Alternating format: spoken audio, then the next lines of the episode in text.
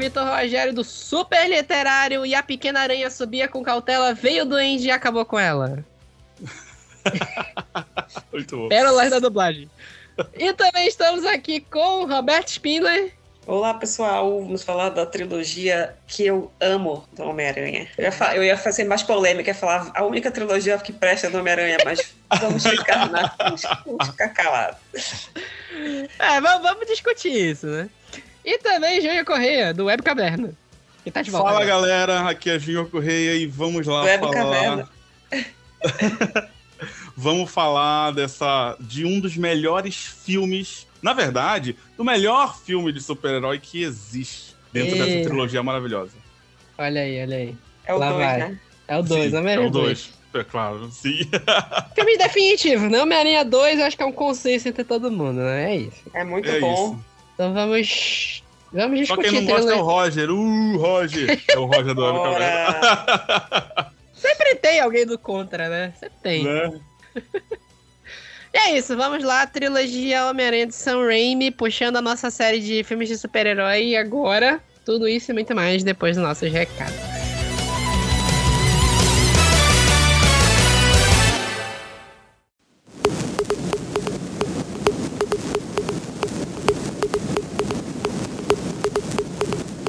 Fala pessoal, vamos para os nossos recados de hoje. Sempre lembrando para vocês seguirem a gente em todas as redes sociais e prestando atenção que hoje a gente já adicionou mais duas. Então bora lá: Instagram, Twitter, TikTok, Facebook, Kuai, YouTube e agora também Blue Sky e Threads. Então vocês podem seguir a gente, é tudo super literário.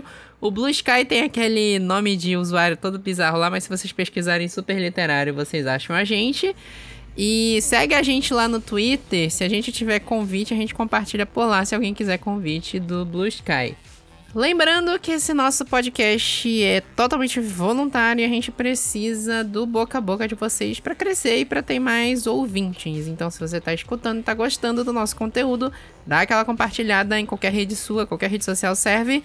Dá um like na gente onde for possível e, se possível, se você estiver ouvindo a gente agora via Spotify ou via Apple Podcasts, vai lá na nossa paginazinha e dá cinco estrelas pra gente, por favor, que ajuda muito. E sempre lembrando também que a gente está aberto a receber reviews, críticas, sugestões e elogios de qualquer coisa que você vê e consumir do nosso site, do podcast ou de qualquer rede social, por qualquer uma das DMs das redes sociais e também no e-mail revista superliterário@gmail.com.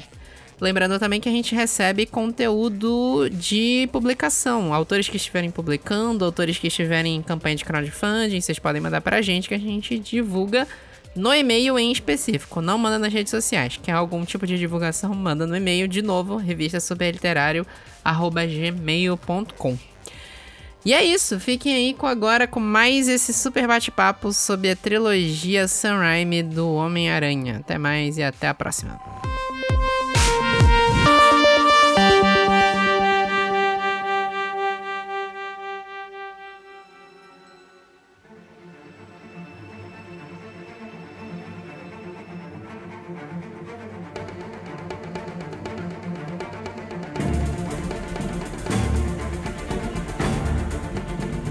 Esse papo eu tô puxando ainda do. Quando a gente conversou já. O, o Júnior não tava nesses episódios, a Roberta tava. A gente falou de X-Men já, que a gente falou de toda a série dos X-Men no cinema. E a gente anteriormente já falou de filmes dos super-heróis dos anos 90 e dos anos 2000. Porque é, são esses três filmes que estão interligados que foram.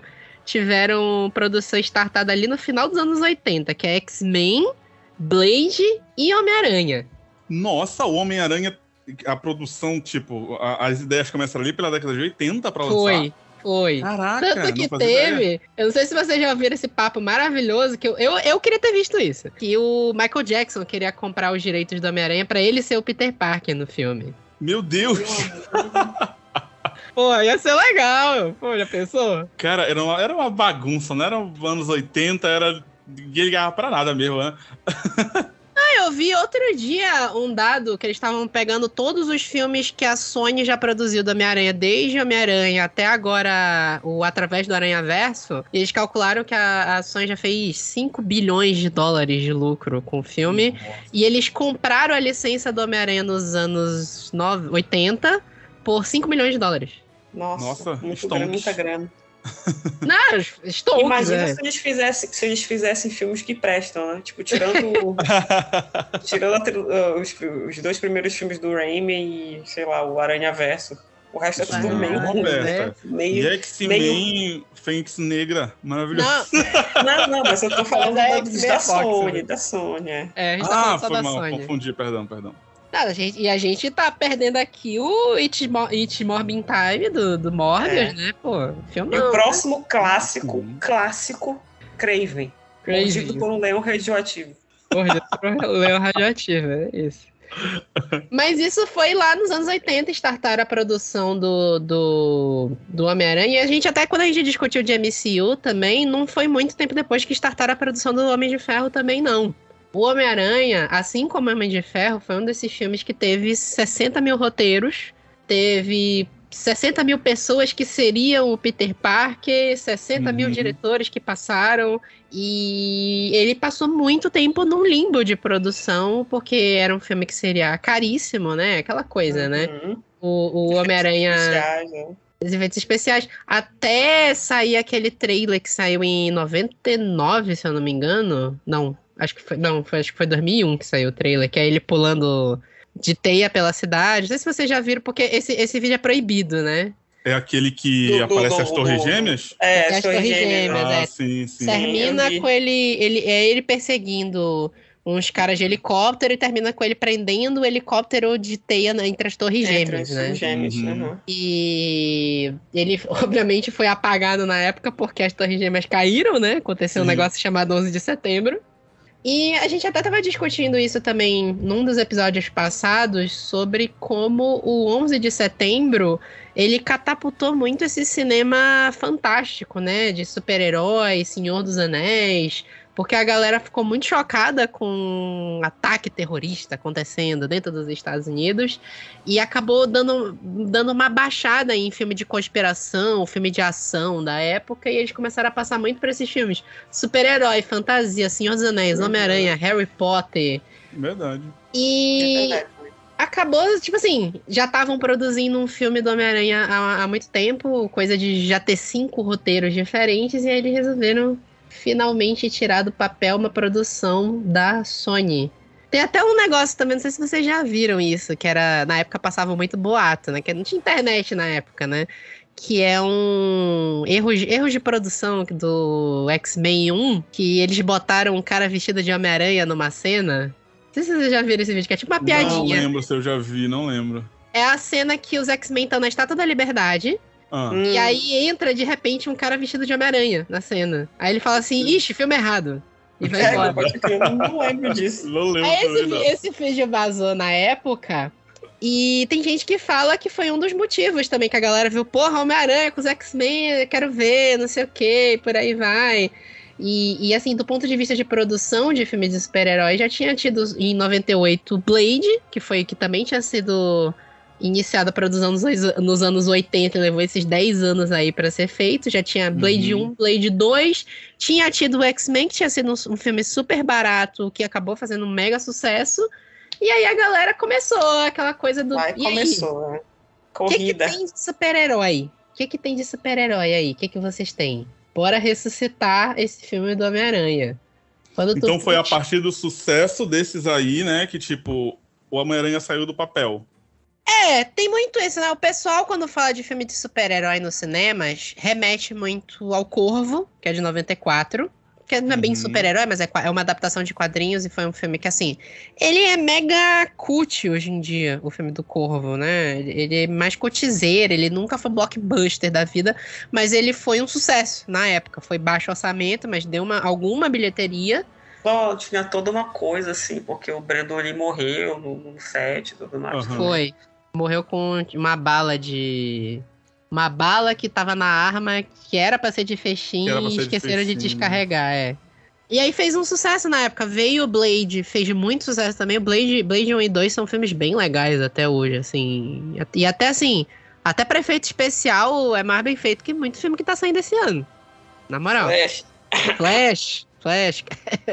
é, Homem-Formiga. Pois é. Nossa.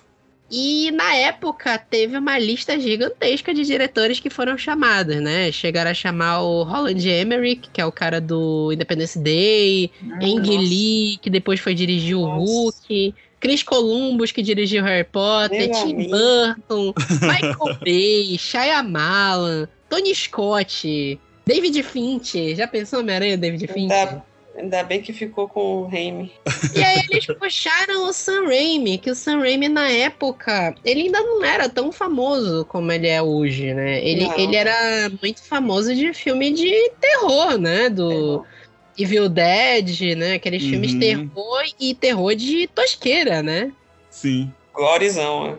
É, gorezão mesmo, né? Só que o, o Sam Raimi, ele sempre foi. é, Como é que se fala? Ele, ele sempre foi visionário, né? Ele inventou muita tecnologia para cinema, então tinha essa coisa assim. Ele não era um diretor tão caro na época, mas ele tinha, ele tinha toda uma assinatura dele, né? É aquela coisa, é que às vezes eu até falo de Senhor dos Anéis, de achar que o Senhor dos Anéis ter dado certo como deu um milagre, né? Porque é um livro difícil de adaptar, pegou um diretor que não é muito bom, mas tem uma assinatura boa e soube adaptar o roteiro. Eu enxergo que Homem-Aranha foi muito isso também, porque pegaram o momento certo para lançar um filme do Homem-Aranha que, sei lá, é o herói mais popular da Marvel? Provavelmente, né? Acho que Sim, sim. com certeza, sem dúvida. É, a- o escalão de elite da Marvel sempre foi Homem-Aranha e X-Men. É, em segundo só. lugar, vinha ali um Quarteto Fantástico. Em terceiro, vinha os Vingadores. O, o. Homem-Aranha, ele é comparável ao Superman da DC. Sim, Uhum. total. Não, eu que, assim, comecei a ficar ligado em quadrinho depois de Multiverso Marvel, Universo Cinemático e tal. é, antes, pra mim, era Homem-Aranha, de, de super-herói no E geral, né? Tanto DC, é, Homem-Aranha, é, X-Men da, da Marvel. Nunca tinha ouvido falar de Homem, de Homem de Ferro quando eu era criança. Sei lá quem é Homem de Ferro. É, também não. Sei lá, que- nem Vingadores. Nunca tinha ouvido falar de Vingadores. Eu que era só acompanhava pela TV. E acho que pra quem não era dos quadrinhos e acompanhava pela TV, acabava até, é, sei lá, no começo dos anos 2000, era muito mais famoso DC, né? Com Liga da Justiça. Com certeza. Por causa dos desenhos também. Por causa dos desenhos, exato. E, e- a DC, em questão, acho que de desenho, né? Ela sempre foi bem forte nesse sentido. Eu lembro que eu vi uma época Homem-Aranha, na época que tinha aquele desenho do Homem-Aranha que passava na Globo. Melhor desenho do Homem-Aranha já feito. Nossa, sim, era- eu gostava muito, achava muito legal. E aí depois veio um outro lá que era um que tinha uma capa que eu já não lembro. Gente, falamos sobre isso no Web, no Web Caverna 00, vai ouvir. Homem- Homem-Aranha Ação Sem Limites. Já tinha esse desenho, né? Nossa, sim, acho que era esse. Eu, Eu acho que era esse da capa. Tinha o desenho do Homem-Aranha que ele até fazia crossover com, os- com o desenho dos X-Men. Fez crossover com o Demolidor, que na época dublaram como o Atrevido. Nossa. É porque tinha isso, né? O Demolidor era Daredevil, né? E ele não era muito famoso no Brasil. Aí apareceu o aham. Demolidor. Já tinha aparecido no filme do Hulk e apareceu no desenho do Homem-Aranha. Traduziram como, como Atrevido. Atrevido. Nossa. Diabo atrevido, diabinho atrevido. Diabo atrevido. E o Homem-Aranha, ele, te- ele tinha tido muito desenho animado cultuado, que era bom, né? Porque também teve um monte de herói que teve desenho que era ruim, né? O próprio Homem de Ferro teve um desenho nos anos 70, 80, que era horroroso. Nossa, eu já vi alguns prints desse desenho Ah. sofrível. O negócio do Homem-Aranha é que ele é um herói que a galera se identifica muito porque ele é o herói fudido, né? Ele é um Uhum, é o cara que é uhum. pobre, que é fudido, que é, que é igual a gente tá nos corres da vida, né? A galera se identifica muito e ele foi um dos heróis mais adaptados, né? Tinha até Homem-Aranha japonês, né? Teve o Homem- o Spider-Man, teve Porra, animação, Pai da- teve série, teve filme. É sensacional. Esse é sensacional. Eu já assisti. Quem quiser ver, assim, quem quiser ver uma tosqueira, vale muito a pena. Quem não quiser ver tosqueira, não recomendo muito, não. Mas um dos pontos altos do Aranha Verso nos quadrinhos é quando ele aparece. É muito legal. Enfim, Pai tomar. Spider- Spider-Man, é.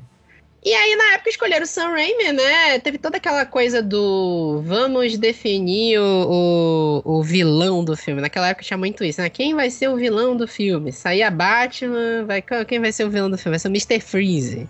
Quem vai Uhum. ser o vilão do Homem-Aranha?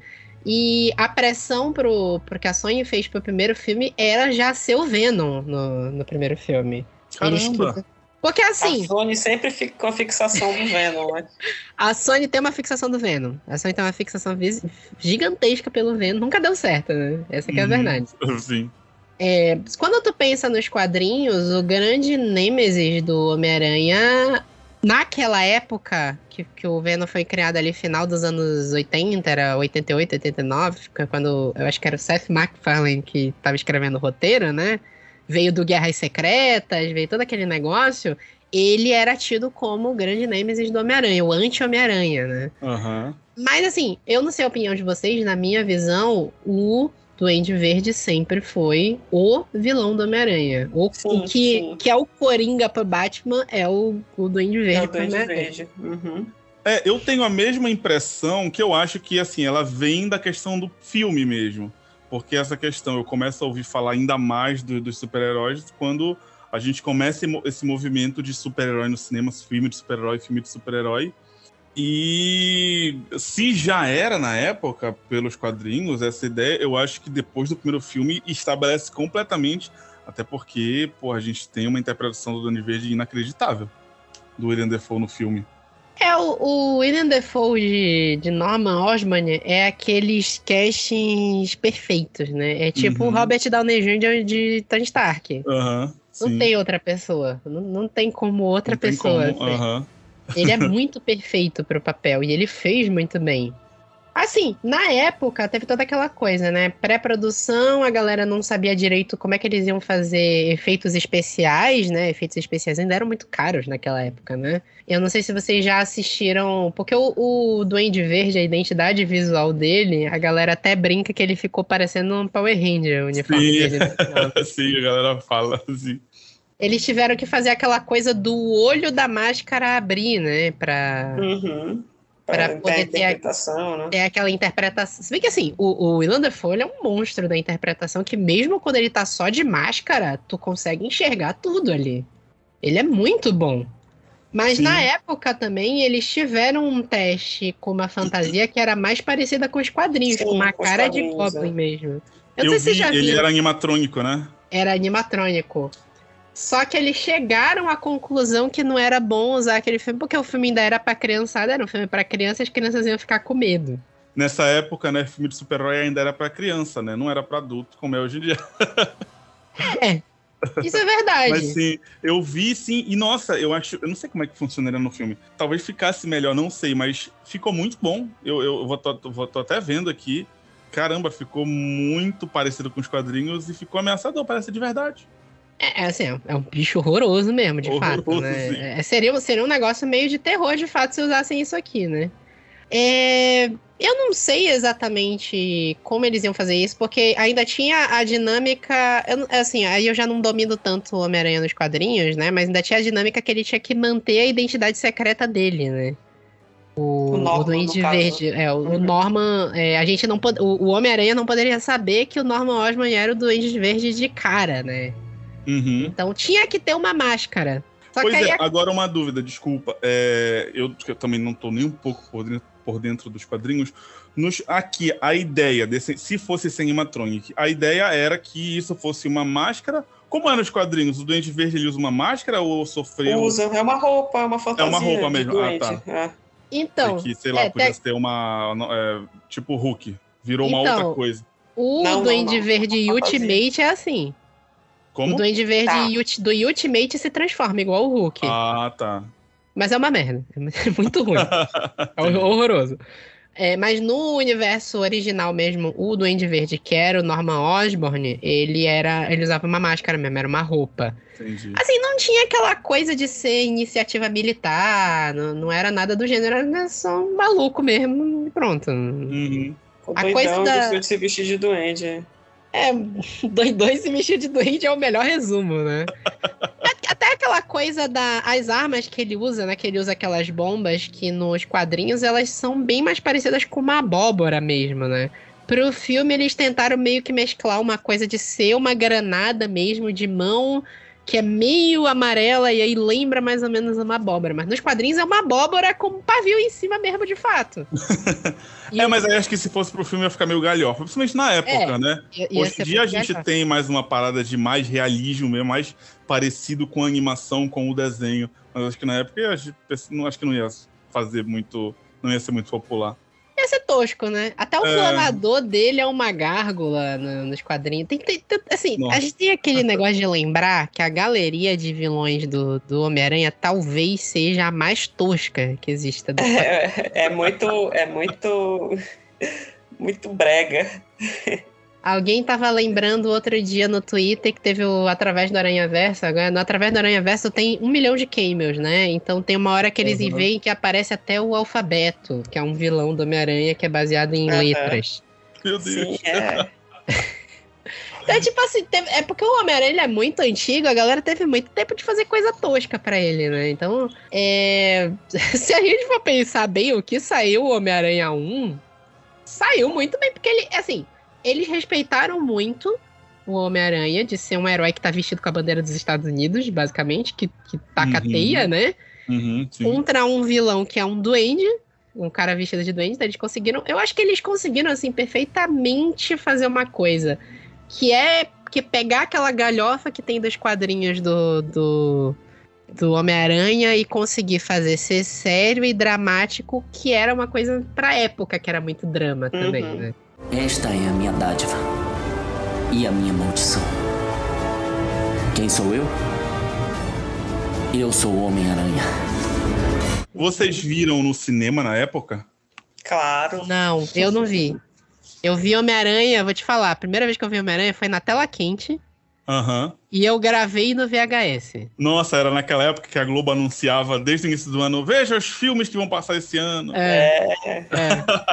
Na época, Roberta, tu já era bem ligada a quadrinho, né? Já, não. E aí, como é que foi ver esse filme assim, tipo, pô, eu gosto do, do super-herói é, e numa época, né? Nossa, imagina. E ver um filme bom. Foi incrível, porque era também o lance dos efeitos especiais, né? Nunca a gente tinha saído efeitos especiais que fossem tão bons, assim, que você tava uhum. vendo o quadrinho se tornar realidade, sabe? Ele jogando T, ele se desviando, fazendo as poses, que era do quadrinho, né? Então era incrível. Nossa, que assim, legal. Eu lembro. Cinema 2, tava chovendo, estava na Onde era o Cinema 2? Era ali na frente do Can? Era esse? Não, o Cinema 2 é ali, atrás do. do ah, era o. Ah, atrás do, do Sim, São Pedro, é. Ah, Sim, São lembrei, Pedro. Lembrei é muito louco pensar isso, né? Porque hoje em dia a gente, tipo, efeito especial é. Não tem mais essa necessidade de, ah, vamos esperar passar 10 anos para a tecnologia avançar e lançar uma parada. Hoje em dia é muito. É. A gente toma como garantido, né? Tipo, a tecnologia tá aí, faz o que quiser. Isso inclusive essas tosqueiras hoje em dia que o pessoal está sendo super explorado e, e não consegue e, e, tem que entregar tudo muito rápido. Mas é. eu imagino que na época, né, ver uma parada que tu não imaginava que dava para fazer ainda do é, jeito é exatamente, que, sabe? é incrível. Deve, deve ter sido muito bacana. Eu não lembro muito porque, assim, eu não era muito ligado, então eu vi muito como ah, um filme um, um, filme qualquer, né? Tipo, um filme de entretenimento. Num, e não li os quadrinhos, mas imagino que, assim, para quem era super fã, tipo, Roberto, nossa, deve ser muito legal. Muito bacana. Meio, é, meio efeito Matrix, tipo, meu Deus, é, que é isso? E, e, cara, não tinha internet direito ainda, né? Então, entende que o uhum. hype era um negócio assim tu e os teus Nossa. amigos conversando e tal, no colégio. Que legal. Não era tipo como é hoje em dia, assim. Às vezes o hype é meio fake, né? Forçam um hype que não existe.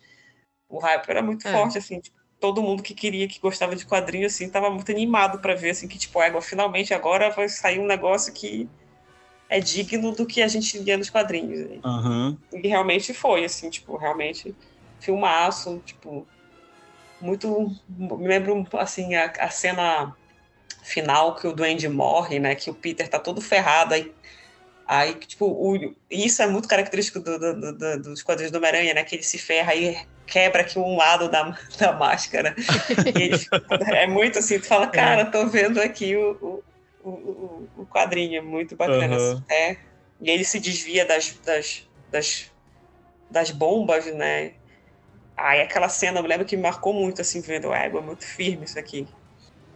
É, o, o negócio que eu fico pensando do Homem-Aranha em 2002 é que, assim, já tinha tido muito filme de super-herói e uns até bons que tinham feito sucesso. Acho que aqui ninguém tem idade pra ter entrado no hype de Superman, por exemplo, né? Que era um. Não, que é um não, que é, é muito- não. Dos Não. mais antigos, é um filme que é muito bom até hoje. Aham. Assim, guardadas as devidas proporções, os efeitos são legais para um filme dos anos 70. Cara, eu gosto desse filme, mas eu tenho um ódio muito grande como ele volta no tempo rodando Ah, é. a terra ao contrário.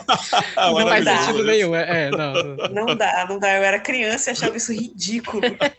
Então, tipo assim, esse filme, é, isso é um deal breaker pra mim nesse filme. Não dá, não dá. É. Só que aí, se tu for pensar, até esse momento a gente tinha tido, como eu falei, o Blade, que é um filme legal, só que assim, quase ninguém tinha visto. E era um filme legal, mas ainda meio baixo orçamento. Tinha tido o X-Men, que é um filme legal, mas totalmente baixo orçamento, até pra época. Ele era tosco na época já, o X-Men. Era cabo pra tudo que é lado, né? Porque a Fox não acreditava que o filme ia fazer sucesso. É. E a gente tinha vindo de um mar de filme tosco do Batman. Nossa. Em É, que 2002, é o Eternamente e o. é o Eternamente e o Batman Não, eu não acho eternamente ruim. Eu não acho eternamente ruim. Eu gosto do eternamente. O Eternamente, ele, só que ele é muito galhofa. É isso que é o É, negócio. claro, Quem queria assim. ver um filme sério do Batman, não viu, não tinha visto ainda. Porque até os filmes do Tim Não, Burton Até os do Tim Burton não, ficam não são sérios, exatamente galhofa. sérios, né? É uma maluquice, é muito galhofeiro. E aí a gente chegou em 2002 e pegou, assim... Tem aquela coisa que sempre a gente reclama, né? Que é um monte de ator de, de 40 anos fazendo papel de adolescente, né? O que salva é que são os primeiros 15 minutos e eles façam bem rápido a adolescência do, do Homem-Aranha pra ele já ir pra faculdade logo em seguida, né? Ah, mas eu cresci assistindo Chaves, tô acostumado A gente ver cresceu fazendo É, assistindo Chaves. Tinha A- a a malhação ilusão naquela existe. época, né? Céu A de menos. É, É. Céu de menos, né? A gente Mas- tinha o Murilo Benício fazendo um adolescente não. Putz, que a Roberta adora. Nossa, essa novela tem um ódio mortal. A atuação do Murilo Benício é, É maravilha, né? é ele, e uma, ele e uma pedra, a pedra ganha. Não, guarda, guarda esse que a gente vai ter o podcast sobre novelas ainda, eu vou chamar Ah, vocês. maravilhoso. Eu quero. Vai ter, vai ter, participar. Mas era, era muito isso, né? Chamaram o trio, né? Era o Tobey Maguire pra ser o Peter Parker, Que é um Que bom, pra uma boa escolha. Uma boa, boa escolha. A Kristen Dunst, que eu particularmente nunca curti de Mary Jane, mas geral Eu não gosta. gostei também. Eu não gostei da Ah, escolha eu dela. Mas assim, depois ela grew on me, assim, tipo, eu comecei a, a simpatizar. Mas, tipo assim, na hora. Eu lembro que na época, é, nas revistas e tudo mais, era a grande discussão, né? Quem seria a Mary Jane? Porque já tinha anunciado o Tobey, eu acho, primeiro. Foi, e aí, anunciaram quando ele anunciaram primeiro. ela, falava assim, pô, mas ela. é, será que ela vai ser. Porque eles queriam muito que fosse aquela menina que estava fazendo sucesso e ela era ruiva, que era do David Savage Show, que fazia a dona. Ah, não sei o nome dessa mulher agora. Mas enfim, queriam que. Muita gente queria que fosse ela. Que era tipo um Uhum. fancast assim, favorito, né? Mas no final escolheram a Kristen Dunst que na época acho que ela não era assim tão, tinha feito tanta, ela tinha feito entrevista com o vampiro quando ela era uma criança, né? E depois sei lá o que, que ela tinha feito, né? Aí todo mundo, mano, mas será? E na época eu lembro que o, o grande, o grande encheção de saco assim era que o- a cor do cabelo dela não estava certo, que Nossa. estava muito vermelho pintado. É, se vocês ela não é forem- ruiva, né? Se vocês forem reparar, realmente, o, o- o- agora é uma coisa de, de momento menininha. Ah, Ali dá pra ver claramente que é um cabelo ruivo pintado. É muito palha, sinceramente, no primeiro filme. No segundo eles acertam. A, cor, É, a no segundo tonalidade eles parece um ruivo mais natural. é. A atriz Mas que tu primeiro- falou é a Laura Prepon, que depois. O, o que mais fez sucesso dela depois foi Orange is the New Black. Aí, na época, assim, mas aí depois, quando saiu o filme, acho que todo mundo abraçou, assim, que, tipo, realmente foi, tipo, gostaram, assim, foi bom. uhum. É, o que foi meio treta na época também é que muita gente queria ver a Gwen no filme. E a galera se Ah, incomodou essas de terem. É, é, é porque é complicado, né? Porque é, é nessa época aí, o Peter já estava casado. A Marvel ainda não tinha feito a grande besteira de resetar o casamento do Peter. Então é. ele, ainda era, ele, ele, ainda era casado com a, com a Mary Jane. Então é tipo assim, era, era tipo. Sabe como no DC tem Lois e Clark? Na uhum. Marvel, uhum. o, o, equivalente era Mary Jane e Peter Parker. É. Não tinha outra. Era isso. Então, tipo, ela é, a, é o principal interesse né, dele. Aí você vai fazer o filme, você nem sabe se vai dar certo, vai botar a Gwen Stacy, né? Tipo, eu, eu entendo, e eu, é porque é um, realmente um momento muito icônico, mas então teria que começar desde o início e colocar a Betty Brant, sabe? Do, é, também. Entendeu? É complicado. É porque, assim, no, no canon do, do Homem-Aranha, né, a galera sempre considera que o amor da vida do Peter é a Gwen, só que ela morreu, né? E aí, a, toda, vez que, toda vez que puxarem filme do Homem-Aranha, a galera vai querer que seja a Gwen. Sempre vai ter o fã que vai reclamar, eu queria ah, que fosse... Sim, sempre tem as viúvas, é. As viúvas? Tanto que até quando saiu o Tom Holland, que o universo do Tom Holland é meio diferente, né? Tem aquela Mary Jane que não é Mary Jane, né? E por aí vai, a galera reclamou que a gente chama Gwen Stacy.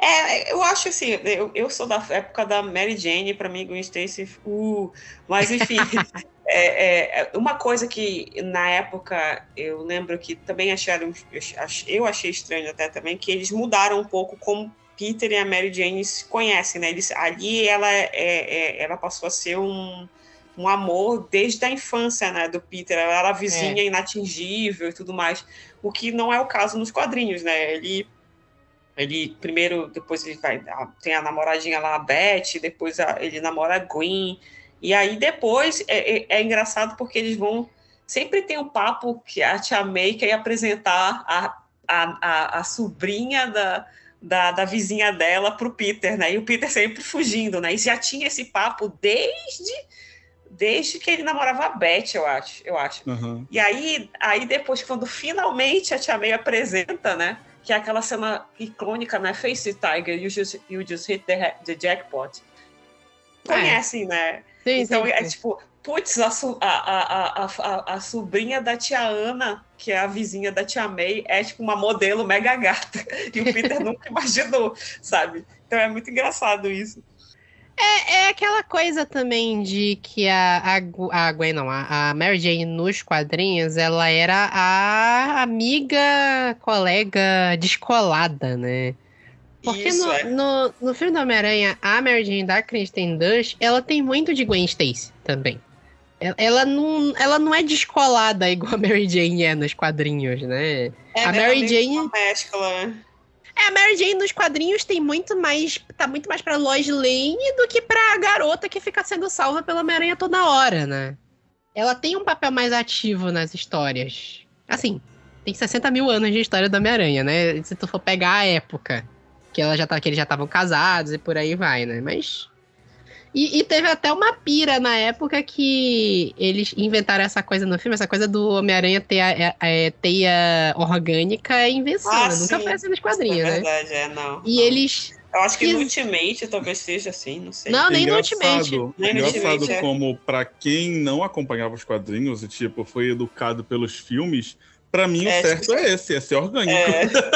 quando eu comecei a ver, é. tipo, quando vem o, o Homem-Aranha do Tobey Maguire, ou do, do Andrew Garfield, eu penso, ué, sem graça, ele tem que fazer no laboratório ali a coisa. É porque, é. é. não, mas o lance do, da teia ser feita é porque tem, tinha todo o pop que ele era gênio, né, tal, que uhum, era super inteligente, não sei o quê.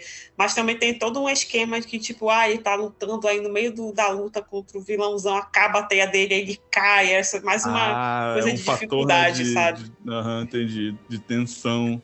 É, a teia isso, sempre acaba. Isso não existia com eu achei até interessante como eles fizeram no terceiro filme do, da trilogia do Raimi, que ele tá, tipo assim, né, com um problema mental, digamos assim, uma depressão, alguma coisa assim, e isso faz com que ele não, não consiga produzir a teia. a teia. É no segundo. É, eu né? achei, isso no achei, segundo. É no segundo, tá é no segundo? É no segundo, é.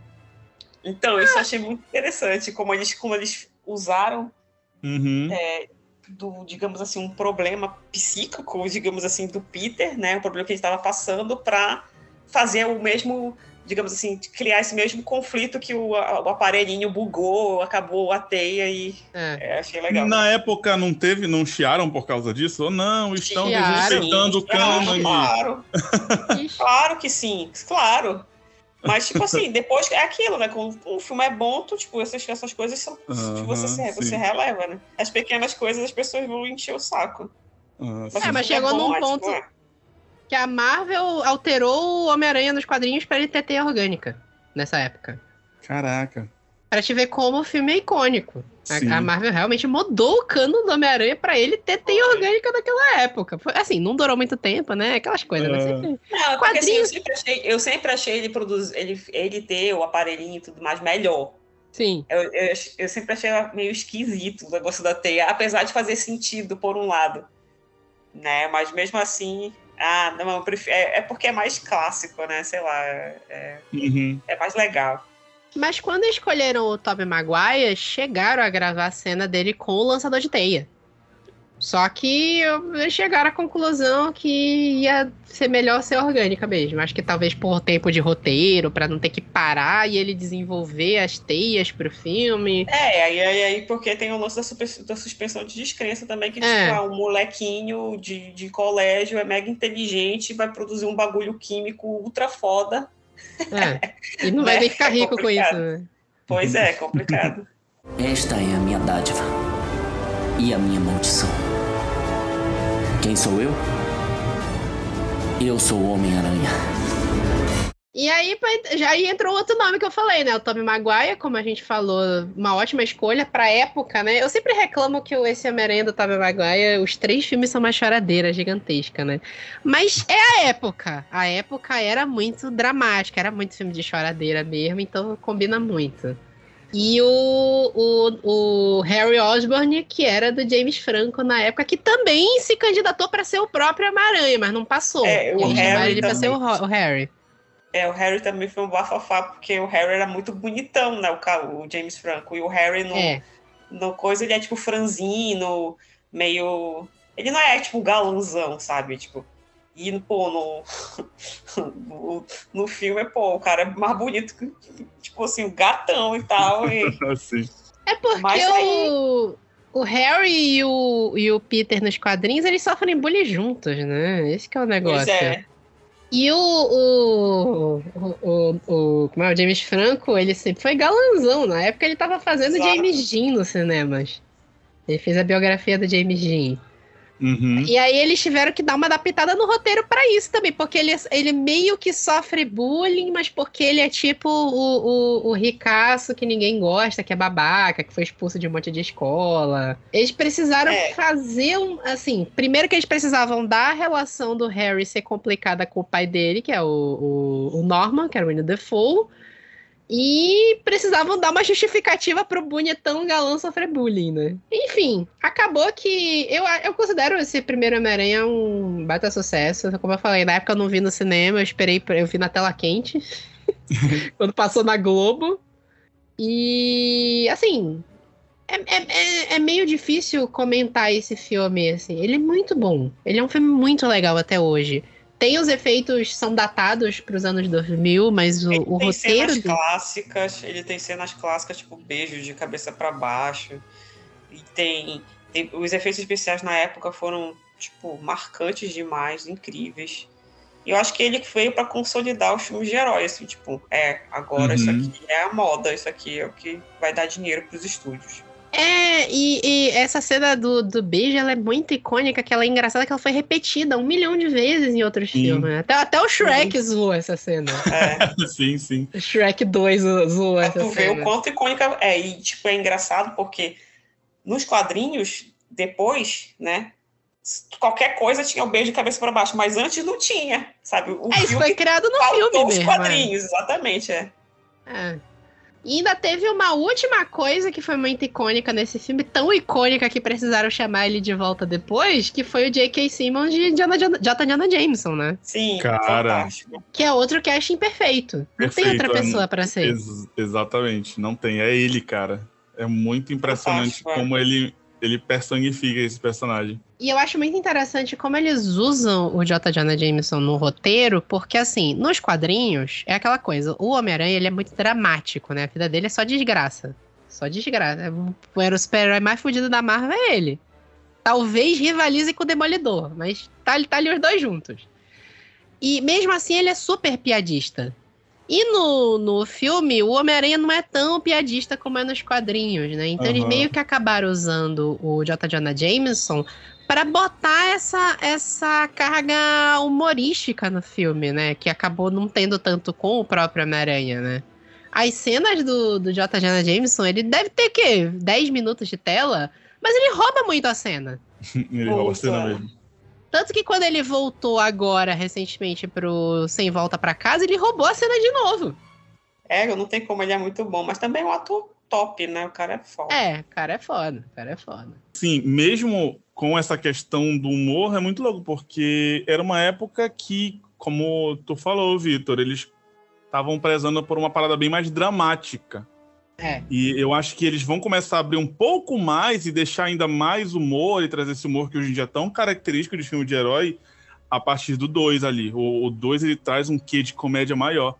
Eu lembro de ter é. até registrado, né? Porque eu vi, eu falei, caramba, olha só essas gracinhas no meio de coisa dramática, que engraçado.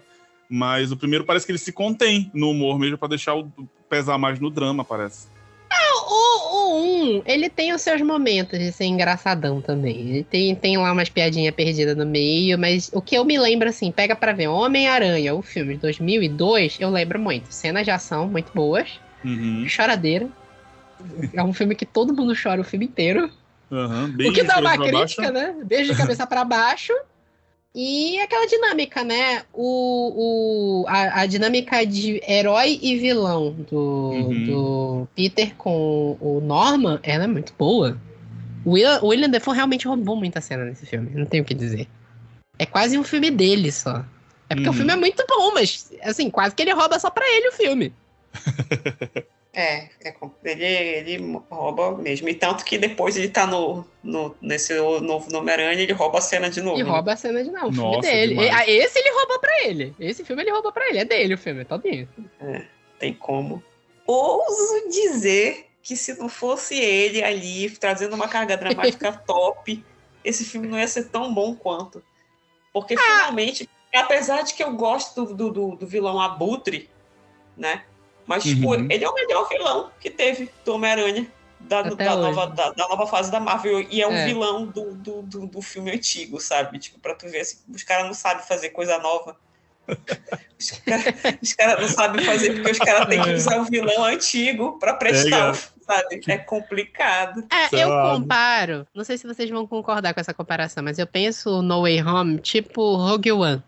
Ele é um filme legal, mas aquela cena do final com o Darth Vader faz o filme ser outra coisa. Nossa, Aí o No Way Home é um filme legal, mas uhum. tendo o Duende Verde do William Defoe, é outro filme.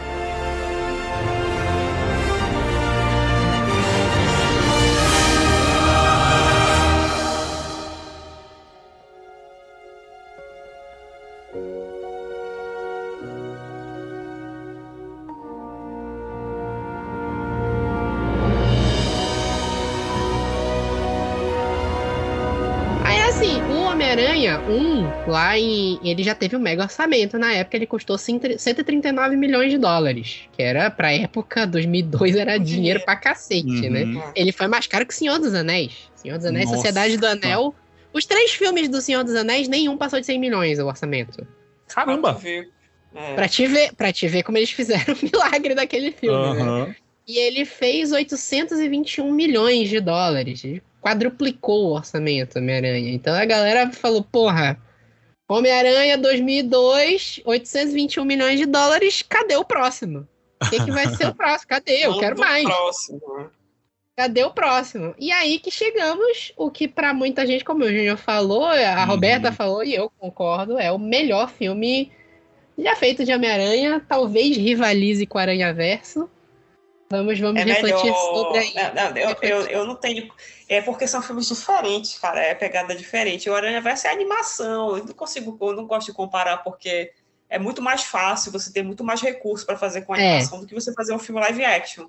É outra, é outra parada ali. Eu dá para dizer que, digamos, Aranha Verso é a melhor animação já feita do, do Homem-Aranha, beleza. Agora, o melhor filme, não tem como comparar o live action com a animação, é difícil. Eu acho que o Aranha Verso também, ele, ele gasta muito dessa trilogia da Homem-Aranha.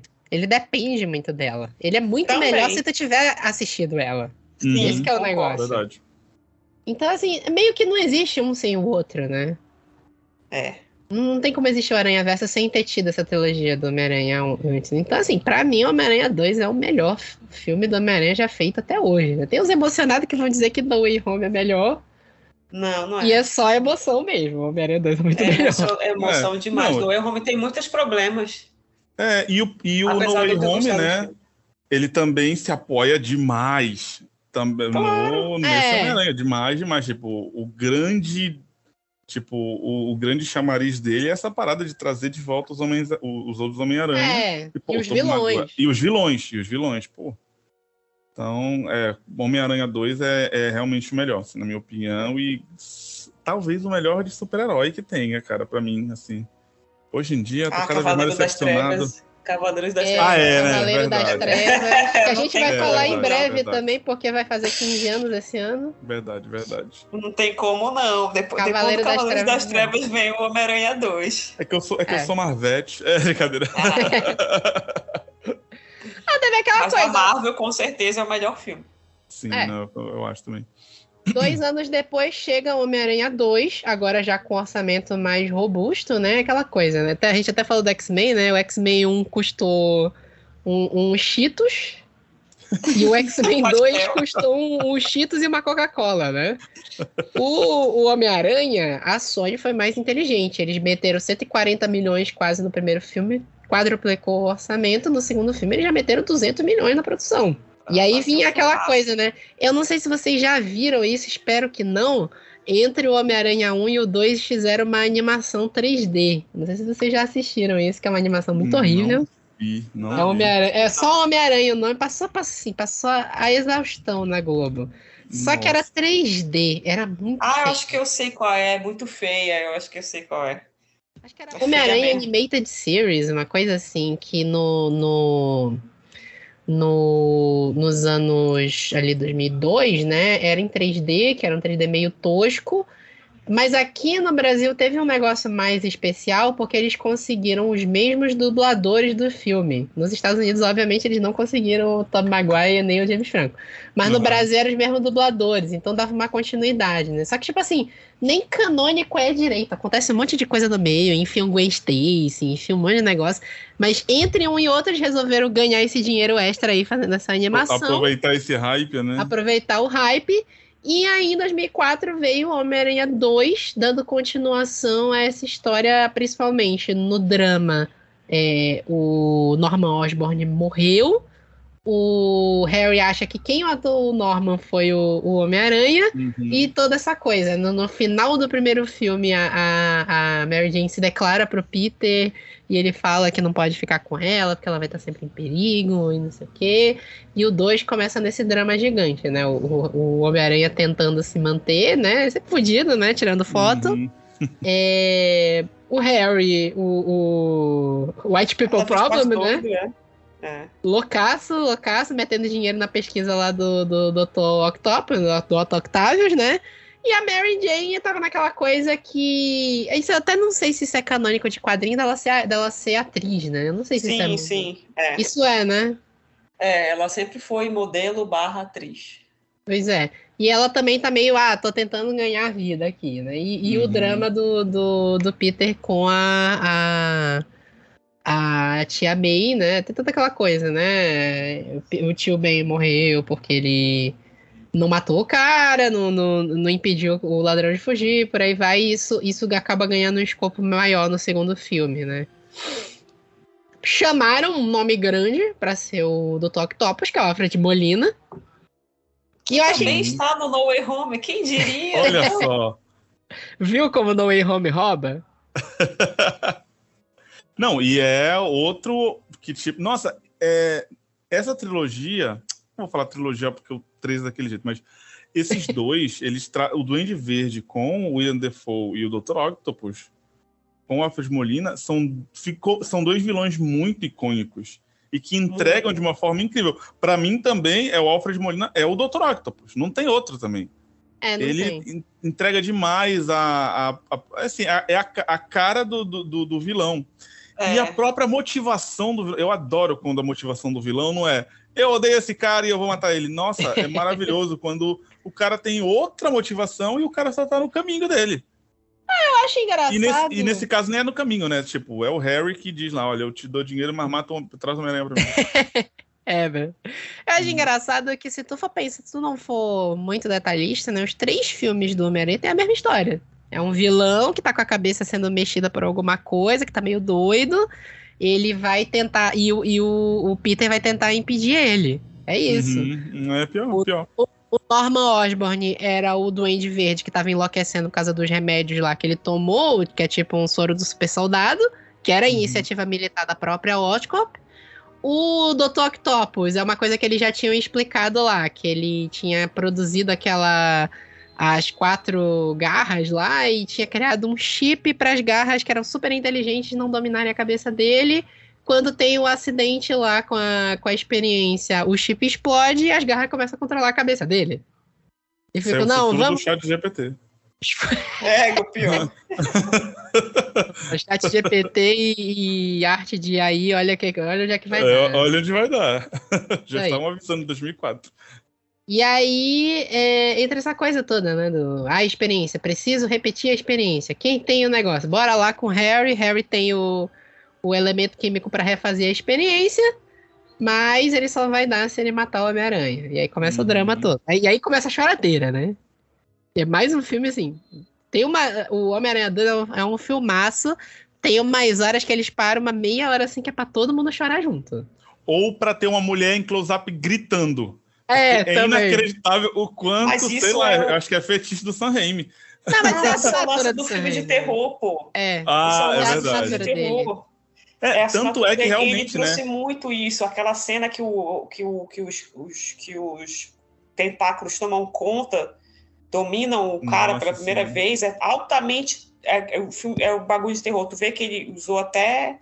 Tipo, não foi CGI, foi uns, foi uns bracinhos maquetezinho assim. É, de verdade. Sim, sim. que, que é totalmente ali, é, tipo, ele mostrando a, o- a assinatura dele ali de filme de terror ali. Muito legal. Ah, É aquela verdade. cena do. O que eu esperava que ele fizesse no Doutor Estranho e acho que na Marvel a Disney não deixou, porque não deu. Só teve o Doutor Estranho zumbi, que foi uma das poucas coisas que presta no filme. O filme é uma bosta, bosta. Não, mas eu saí Ah, eu aterrorizado gosto, eu com a qualidade desse filme. Terrível. É, eu saí, meu foi Deus, isso mesmo. é.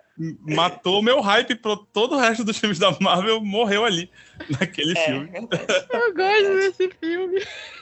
É, eu fui com, tanta, eu fui com tanta expectativa pra esse filme. Eu sinto muito, cara, mas não chega nem aos pés do que as expectativas estavam. O filme é muito Não. ruim. Ah, é. A Marvel vendeu errado. A Marvel vendeu muito errado esse filme. Mas, mas assim, pro que, pro que era, depois eu, eu curti o filme, assim. Hum, Mas, mas tem isso, isso que a Roberta falou é muito verdade, né? É, eu esperei no Doutor Estranho Multiverso da Loucura que tivesse muito mais efeito prático. Que é uma assinatura do, do Sam Raimi, né?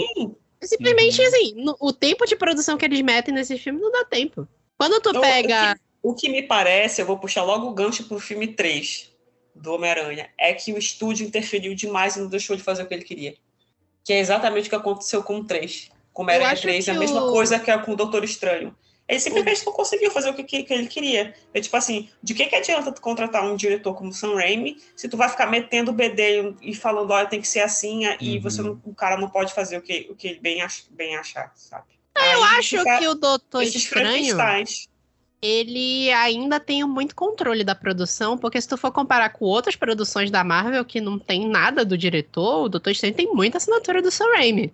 Ele tem muito do Sam Raimi. O que é bom do filme é o Sam Raimi, é a direção Sim, do é Sam o, Raimi. o que é bom, mas o que é ruim é a Disney se metendo. É, o que é ruim é a Disney. Só que quando é a Disney que quer fazer um filme ruim sendo 100% sem dar controle pro diretor, tu não vê o diretor aparecendo. No Doutor Estranho, o Sam Raimi ainda apareceu. É, é nesse sentido que eu quis dizer.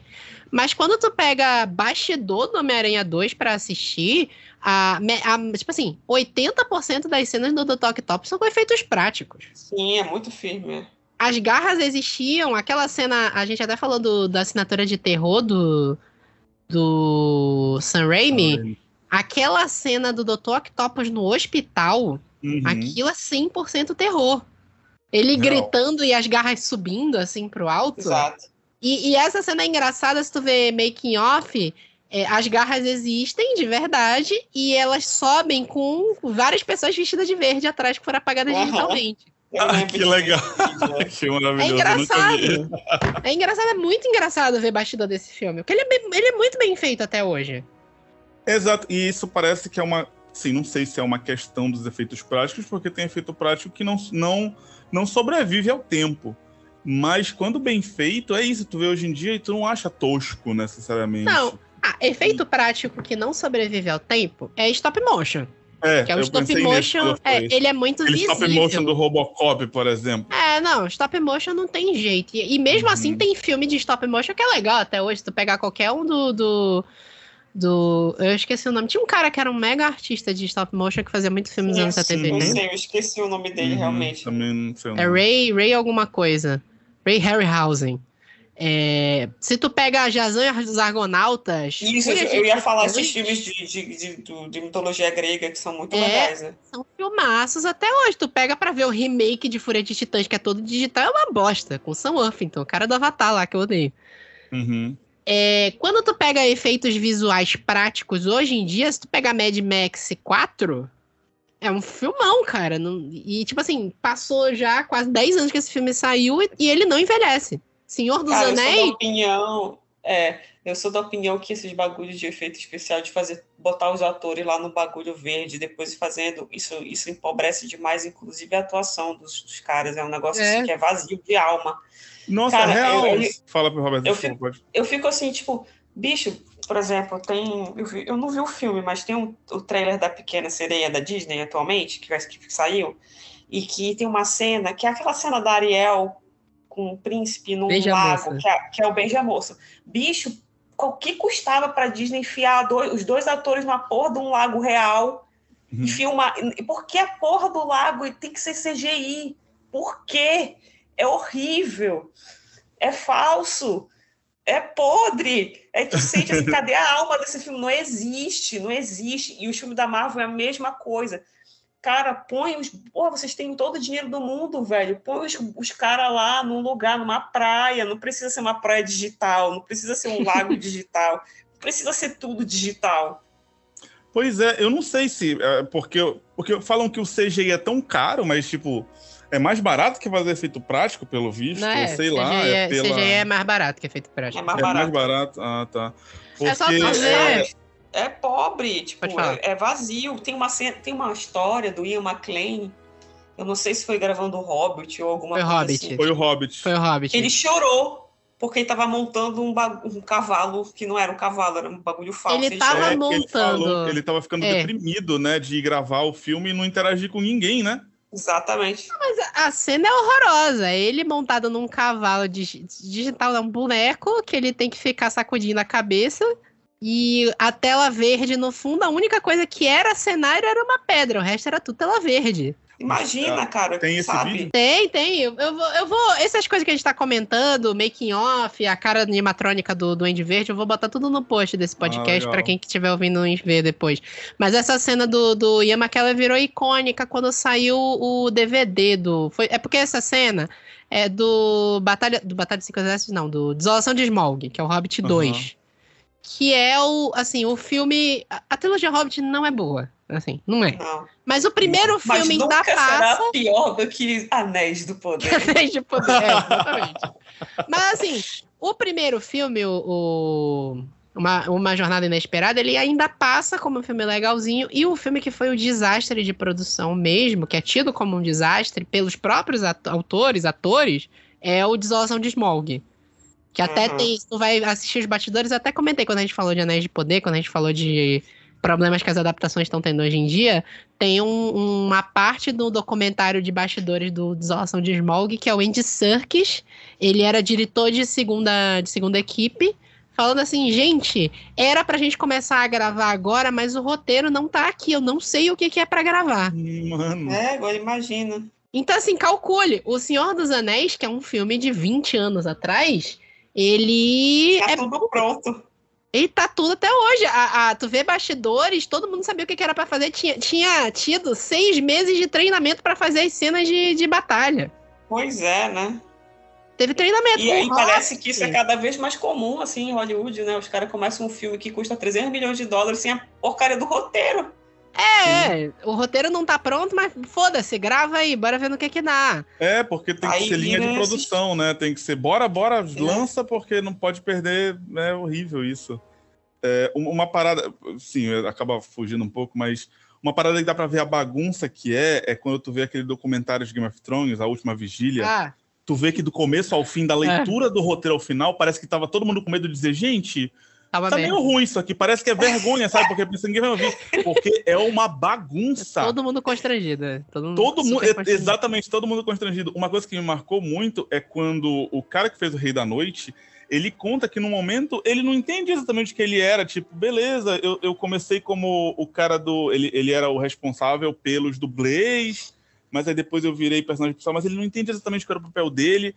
E tu vê que é só uma grande bagunça que deu certo, até aquela bosta horrorosa do Deu final. certo até não dá É. mais, né? Até não dá mais. Mas é, é Não, ridículo.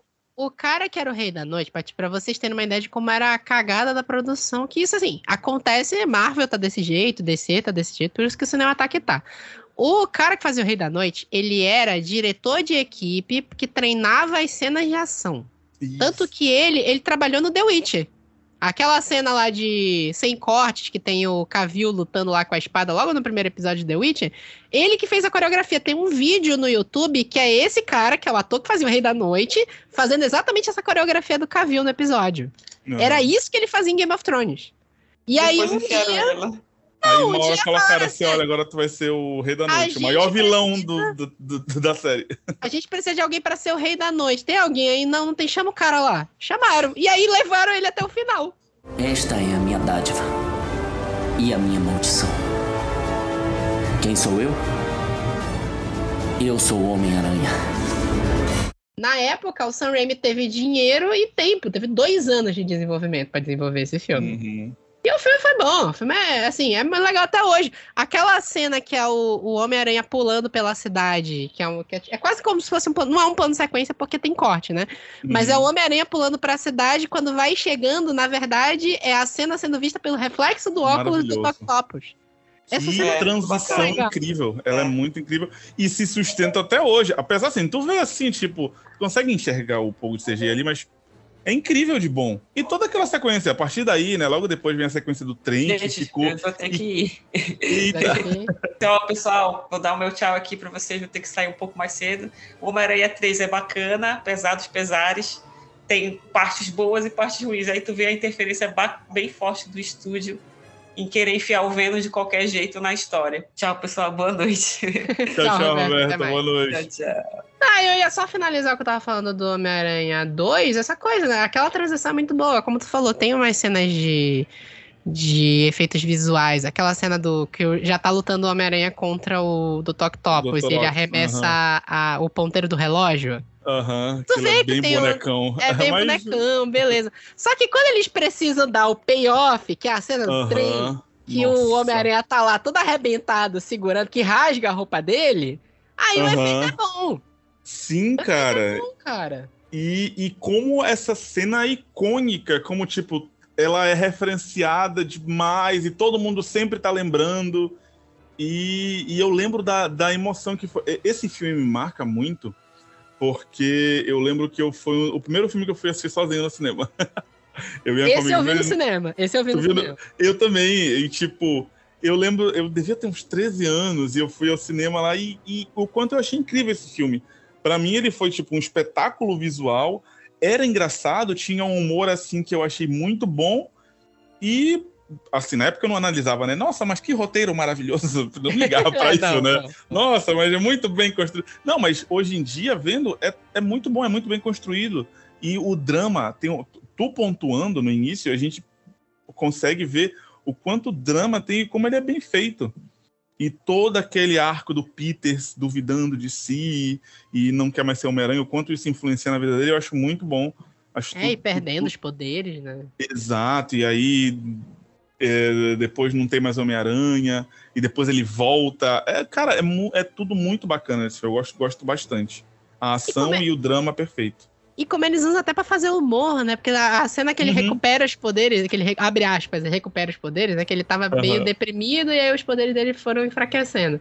E aí quando ele recupera, que ele tá pulando e cai de costa, assim. Eu voltei, eu voltei! Eu... Me quebrei, me quebrei! Me quebrei, me quebrei. Muito bom. E parabéns pra dublagem brasileira, né? Ah, Os caras é? conseguem meter... Fica mais engraçado, acho que, do que em inglês no original. Fica, Eles têm o trocadilho com back, mas aqui eles fazem só a rima. Muito bom. É, é não, é muito bom. Eu adoro também, tipo, falando desse humor, é, o, o Peter tá naquela festa e ele nunca consegue pegar uma taça, nunca consegue beber uma taça de champanhe. Eu adoro isso. Eu acho é, muito engraçado. Esse, esse humor é engraçado demais. pra caramba. Demais, demais. Ah, assim, é, até que a gente falou, né, de comparar o Homem-Aranha com o Aranha Versa, né? Porque o Aranha Versa também faz referência à cena do trem.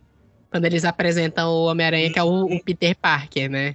Exato, exatamente, sim. Então, assim, não tem, não tem. O Homem-Aranha 2, assim, a trilogia inteira, mas o Homem-Aranha 2, ele definiu muito o que é o, o filme de super-herói hoje em dia.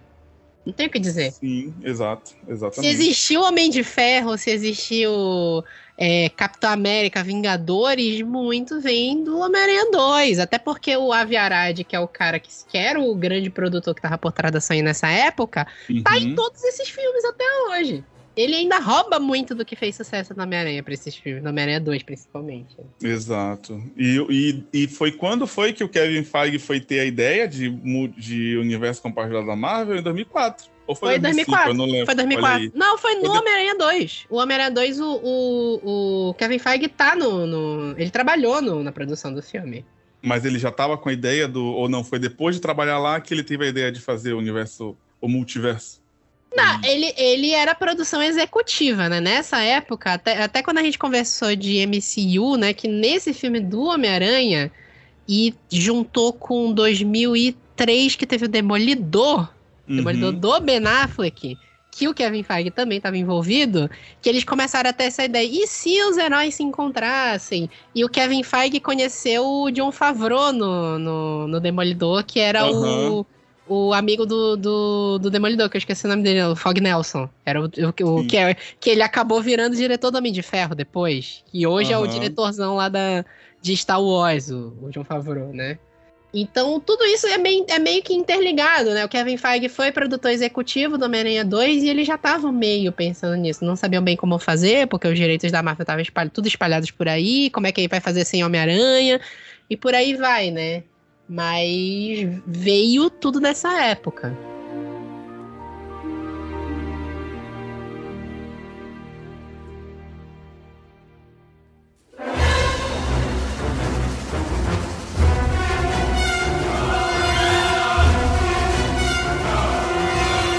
Depois, eu, eu acho que foi depois de Homem-Aranha 2 que eu assisti, que tipo, quando eu comecei a me ligar, acho que foi a minha primeira experiência com hype. Com, meu hype, Deus, eu preciso é. ver o próximo filme, o próximo vai ser incrível, porque, pô, depois de Homem-Aranha 2, nossa, imagina o que, que eles vão fazer agora, né? O que que vem aí? Eu lembro da minha tristeza e na época, na internet ainda precária, eu não tinha computador em casa, não tinha acesso. E eu querendo saber, meu Deus, quando é o terceiro? Porque assim, já sabia que ia ter um terceiro, já, já imaginava. É. E aí eu lembro, sei lá, isso era 2005, 2006, aí eu tava lendo uma revista dessas de cinema, nem lembro qual era o E aí eu vi, ah, só em 2007, a minha tristeza, não, eu não acredito que eu vou ter que esperar tanto e tal. E mal sabia eu quando ele ia me decepcionar. a, galera fala da espera de um ano de Vingadores Guerra Infinita pra Ultimata, né? Aham, uhum, sim. o que, que, a gente sofria naquela época. Exatamente. É, eu lembro que foi nessa época que eu comecei a entender essa coisa de hype mesmo. Porque uhum. foi Homem-Aranha 2 em 2004, aí Homem-Aranha 3 em 2007, mas a produção foi startada já quando acabou o Homem-Aranha 2 e startaram a produção, porque era obrigatório fazer Homem-Aranha 3 depois de todo o sucesso, né? Sim, sim. Homem-Aranha 3 chega em 2007, agora com 258 milhões de orçamento, aí teve mais um upgrade no uhum. orçamento. E aí que começou a treta de produção. Porque o, o, Sam Raimi, o Sam Raimi já falou que ele odeia o Venom, que ele acha o Venom um vilão idiota, ele nunca gostou do Venom. Uhum. Mas a Sony bateu o pé e falou que queremos o Venom no filme. Isso aí foi e uma exigência da Sony mesmo. A Sony queria. Foi uma exigência da Sony. Que ela queria desde o começo, né? Era, que ela era... queria que fosse o vilão do 1 já. Uhum. E o, o, aquela, aquela história toda, tanto que se tu rever Homem-Aranha 3 hoje em dia, tu pega para ver que a parte que tem o Homem-Areia, ela, é, ela é bem feitinha. Ela não é uhum. é ruim, não. Sim. Aquela coisa de interligar, de parecer que foi o, o Homem-Areia que matou o tio Ben e, e, vamos conversar com o primeiro filme, que foi uma coisa meio que depois aconteceu com o Batman, a trilogia do Nolan. Que o Homem-Areia primeiro... Homem matou o Tio Ben. é, que, que o terceiro, filme, o terceiro filme puxa o primeiro, sabe? Sim, então, sim, isso é tá, legal. Vamos, isso, uhum. vamos montar o roteiro desse terceiro filme, a gente vai botar o Homem-Aranha, o Homem-Aranha vai ter que ser um pouco mais dramático que no quadrinho, porque no quadrinho o Homem-Aranha é só um vilão tosco mesmo. Uhum. E ele vai ser um dos ladrões lá que vão desconfiar que ele matou o Tio Ben. E aí vai vai juntar com uma história de vingança. A trama toda do Peter começar a ficar é, mais evil, vamos colocar assim, né? Ele começar uhum. a, a, perseguir uma vingança, tava no roteiro. Aí resolveram, não, enfia o Venom. Então bora costurar isso com o Venom. Ele vai ficar assim porque ele tá com a roupa preta e não porque ele tá se querendo se vingar, nem nada do gênero. Uhum. Era para ser só uma jornada de vingança e ele entender que o Homem-Aranha não é vingativo, só que aí enfiaram o Venom no meio. Que droga, né, cara? Meu Deus. E, e, é o que tu falou, funciona muito bem esse momento, assim, esse arco de. e essa, e, e, e essa dinâmica de Homem-Aranha, de Homem-Areia, Homem-Aranha. É, é, é, é, muito orgânico. A gente sente funcionando muito bem. É um caso e um caminho natural. Mas o que a gente acaba lembrando muito, até porque a publicidade. Eu lembro na época que a publicidade desse filme era muito. O Venom tá aí. Olha o Homem-Aranha com o vestido de preto. Tipo, é, era quase que o que se esperava era o Venom desse filme. É, não era. A gente não queria nem ver o Homem-Aranha. Era, não, mas Venom, é o Venom. É, o Venom, o Venom, o Venom vai estar tá aí. O Venom, olha o Venom.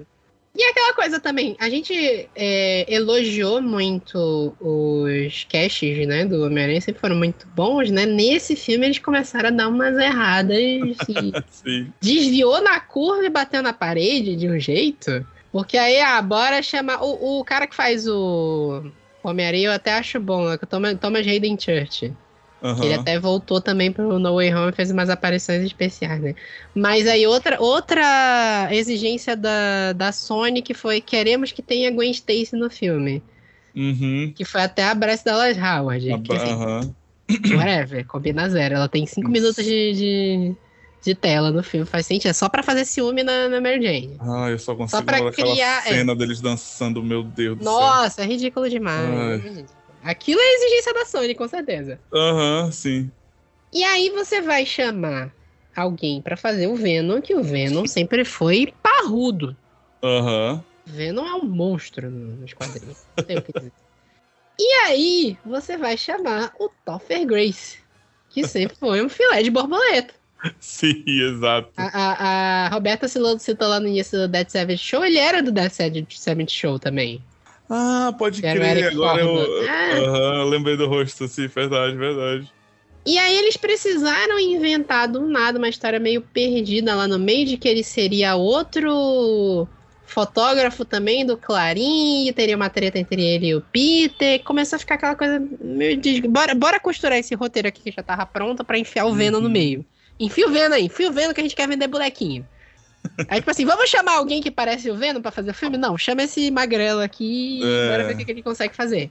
E ficou aquela coisa, né? O Homem-Aranha 3, hoje em dia, depois de tudo que aconteceu, depois de Espetacular Homem-Aranha, depois de, de Homem-Aranha longe de casa. Porque assim, quando voltou o Homem-Aranha pro MCU, o Homecoming, eu gosto do uhum. Homem-Aranha do Guerra Civil, gosto bastante. Eu gosto do Guerra Civil.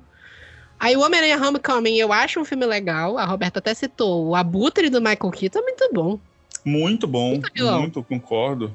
E cai Mas... aquela do vilão que, tipo, ai meu Deus, eu não odeio o Peter Parker. É, é ele tá no meu caminho. Só tá no caminho dele, né? Exato, é muito Foi bom. muito legal. É um filme muito e, legal. E, e é um atorzão também. Porra, Michael Keaton, pelo amor de Deus, ele entrega demais. É, tenho que dizer. Ele entrega, uhum. entrega pra caramba. Mas o Homem-Aranha Longe de Casa é muito ruim. Assim, eu gosto do filme. Eu gosto, mas Eu gosto eu reconheço que é um filme horroroso. É um filme Sim. complicadíssimo. Ele é muito. Tu tem que suspender muito a descrença pra acreditar naquele roteiro. Aham. E aquela coisa, o vilão do, do mistério, ele é muito legal. Ele é um vilão muito foda. Uhum. Só que o roteiro do filme é muito cagado. O roteiro do Mas filme. é olha, aquela, a- aquele plot twist lá de descobrir que o mistério era vilão, ele me pega, olha, me pega Ele demais. te pega, né? Me Ele pega não muito. Esse que foi o problema. Eu gostei muito. Eu esqueci o nome do, do ator que faz o mistério. Peraí. Que é um ator foda. Eu sempre esqueci. Nossa, Jake sim, Gyllenhaal. Eu não, Jake Jake Gyllenhaal. Sim. É um ótimo ator. O- ele é muito bom. Ele é muito bom. Uhum, Só que eu uhum. sabia, eu sempre soube, o mistério é um vilão. Eu sempre soube que o mistério era um vilão. Eu Ah, conheço. tá. Que- é, como eu não conhecia, eu É, aí isso, isso foi até interessante. caí, até caí no papo de que ele era do multiverso. Sim. Não, do papo do multiverso eu caí. Papo do Eu caí eu muito. O, é interessante porque eu lembro que eu vi com a minha irmã na época, minha irmã não sabia. E pra ela foi um filme espetacular. Uhum. Pra mim, Uhum. que já sabia, acabou. É, ele é um vilão legal, mas o Peter tá muito ruim nesse filme. O Sim. Peter é um Peter estranho, né? Tanto que a, a jornada dele se completou no, no Sem Volta pra Casa, que é um que eu já Volta. acho um filme legal, né? Já é um Isso. filme mais legal. Mas é, é um filme complicadíssimo. E aí, aí teve toda aquela coisa, né? Teve Espetacular Homem-Aranha e 2. Homem-Aranha Longe de Casa. Venom. Morbius. Vai ter o Nossa. Craven agora. Aham. Depois de tudo isso, eu deixei de considerar Homem-Aranha 3 um filme tão horroroso assim. É, pois é, eu acho que assim, uma coisa que é, é porque aquelas paradas, a gente foi citando o- as cenas que foram ficando, né, de cada filme do 1, a gente tem é, as- a- pra mim uma cena que fica muito do 1, né, que eu nem citei, é aquele embate lá que a Mary Jane quase cai da, da, da, do- do- da sacada, então eu acho muito bacana. Da, da É, ponte? Da, Da ponte, no final, né? Sim. Isso. E a cena de- do, do Homem-Aranha chegando com o corpo lá do, Do Norman, do, do né? Norman, tipo, tudo isso marca muito no segundo filme, a cena do trem clássica, icônica pra caramba. Mas o do 3, o que é que fica? Aquela dança desgraçada do, do Tobey Maguire. Não tem como esquecer. Eu lembro de estar vendo na época e, tipo, meu Deus, que isso que tá acontecendo? Que desgraça é essa? Isso tá muito. Eu, na, hora, na época eu lembro de ter. Isso está tosco. Por que o que tá acontecendo? E eu não sei o que que tinha na cabeça de fazer aquilo ali. Eu não sei se a intenção era ser cômico. De- Devia ser a intenção cômica, mas foi muito pro tosco. Apesar de hoje em dia ser muito parodiada, mas É. o problema é Não, que só isso que ficou ficou. tosco. Só É, ficou tosco. Só, Só ficou tosco. Eles fizeram uma piada com isso no Aranha Verso também, né? Aham, sim, é Mas verdade. só. Mas é, no Aranha Verso eles reconhecem que foi uma tosqueira. Era, É tosco. É to- O Homem-Aranha Emo é tosco demais, não tem o que dizer. E, E, aí é, é, a lembrança fica isso, né? Fica aí, tipo, essa tosqueira, a dança e o Venom, que não foi uma decepção. O Venom que foi vendido como o hype do filme vira uma decepção, então a impressão que ficou por muito tempo, e ainda fica, né, pra muita gente, é que tipo, um é, aquele lá é meio um é. O Venom, de fato, ele aparece faltando 15 minutos pro filme acabar. É isso que é o problema. É mesmo? É, Porque, o, assim, o- Porque Ah. o que que acontece? É o primeiro... Porque, assim, o Venom, ele é uma história complicada de fato. Até Uhum. quando saiu... saiu Tinha os compilados da Salvat saindo no Brasil, que eles falaram assim... Eles fizeram um compilado que o título era O Nascimento do Venom. hum, E é tipo assim, pra eles conseguirem fazer um compilado de 150 folhas, eles tiveram que ir pegando histórias perdidas pelo meio de, de três anos de história do Homem-Aranha, dos quadrinhos, de histórias Uhum. mensais do Homem-Aranha. Porque a história é muito grande. Então, tipo assim, não dá pra te fazer um filme só que tu vai desenvolver a roupa preta, fazer o, o, o Peter ficar meio mal por causa da roupa, e ele deixar a roupa e ainda introduzir o Venom e ainda lutar contra o Venom no final. uhum. Tu precisa de mais tempo pra E desenvolver sendo isso. que tem outros vilões no filme também, que Sendo tem outras histórias pra se desenvolver. Sendo que o filme já tava inchado de vilão. Porque a gente não conversou, mas tinha o duende, duende tecnológico Sim, lá, do. Harry. Exato, exatamente. Que ninguém lembra, que é tipo assim, não tinham nem o que fazer com ele. Eles sabiam que precisavam fazer o duende Harry ser vilão, mas eles não sabiam o que fizer, fazem o cara perder a memória com cinco minutos de filme. Ai, meu Deus. Pra ver como o roteiro desse filme é perdido. Aí é difícil. Jeito. É complicado, Aham. é um filme complicadíssimo. De novo, depois de ver tudo que aconteceu depois, eu não acho mais um filme tão horroroso assim. depois de ver Venom, depois de Venom, Venom, eu sempre falo, Venom é um, é um momento da história do super literário, porque foi quando a gente instituiu a, a escala de nota negativa. que maravilhoso. Foi quando a gente viu mesmo, Super, Supercast ainda, ainda era Supercast, não, Supercast número 27. Aham. Uhum. Eu, era eu, a, a, Renata e a Carol, a gente tinha acabado de sair, gravou, e é um filme horroroso. horroroso. Tipo, a indignação ainda estava fresquinha. Tava. Eu tava com muito ódio quando a gente gravou. Tanto que é engraçado que dá para pegar também. A gente gravou de é, Longe de Casa, Homem-Aranha Longe de Casa, tem o podcast sobre, a gente gravou. Uhum. E é engraçado que é eu, a Roberta, a Renata e a Carol, elas três odiaram o filme e eu gostei. Ah. Então fica meio assim. Só que eu reconheço que é ruim, né? Então, tipo assim, eu fico meio defendendo assim no, no Mas papo. sabendo, né? Tipo, mas sabendo, que, ah, sabendo que elas têm razão. Esta é a minha dádiva e a minha maldição. Quem sou eu? Eu sou o Homem-Aranha. É, é, isso que é engraçado. O Homem-Aranha 3, ele é um filme legal de ver, mas ele não tem cenas memoráveis, não tem nada de legal demais, assim, no é, filme. É verdade. Ficou todo mundo e... esperando a roupa preta, vendo, e não foi. E meio que, assim, eu não lembro na época, quanto é, quanto é que ele lucrou? Não, ele, os três filmes lucraram parecido, por volta de 800 milhões. É, esse custou ah, 258, tá. foi mais caro, e lucrou 890 milhões, quase 900. Ele realmente deu dinheiro. Ele deu uhum. muito dinheiro, de fato. Mas ficou aquela coisa, né? A crítica não gostou, os fãs não curtiram muito. É, ficou e... muita coisa jogada. Aham. Uhum. E ele é responsável por, tipo, ter acabado com, com a, a, a franquia do Sam Raimi, porque tinha planos para um 4, né, que acabou nunca saindo. É, o Homem-Aranha 4, que seria a continuação com o Tobey Maguire, é, ele entrou naquele que, que, a gente chama de limbo de produção, né? Ele estava uhum. confirmado, o filme deu muito dinheiro, então vamos confirmar uma continuação. E a Sony tem um extra de problema com a licença do, do Homem-Aranha, é que se eles não fizerem filme, volta pra Marvel, né? Eles Sim. perdem um dinheiro que é certo. Hoje a Sony é Homem-Aranha e Playstation. Sim, o resto claro. do tudo da Sony faliu. Divisão de celular faliu, divisão de notebook faliu. A uhum. única coisa que ainda presta da Sony é a animação, de vez em quando tem uma que dá dinheiro, uhum. Homem-Aranha e PlayStation. O resto, esquece. Então eles. É, tipo assim, não tem, porque o que foi acontecendo? Foi entrando em limbo de produção, aí saiu o Sam Raimi. Sam Raimi ficou puto com a produção da Homem-Aranha 3 que não deixaram ele fazer o que ele queria. Aí o, o Sam Raimi saiu, o Tobey Maguire falou: Porra, se não tem o Sam Raimi, não vou fazer. Aí saiu. Aí saiu a Kristen Dunst. A gente fala assim, puta que pariu, o que, que a gente é, vai fazer? Agora, o que, né? que, a gente vai fazer? Reboot. É isso. não, tem, não tem ator pra Homem-Aranha 4? A gente vai fazer o filme do Homem-Aranha 4. Vai ser o espetacular Homem-Aranha. Vamos rebutar. Daí que veio, porque o, o Homem-Aranha 3 é de 2000 e... 2007, 2012, uhum. anos depois tem o espetacular Homem-Aranha. Uhum. E aí, finalmente, o Lagarto apareceu como vilão, né? Porque eu não sei que se. Ia tu... ser o vilão do 4, né? Ia ser o vilão do 4. Não sei se tu lembra, uhum. mas os três filmes do Homem-Aranha tem o Dr. Kurt Connors.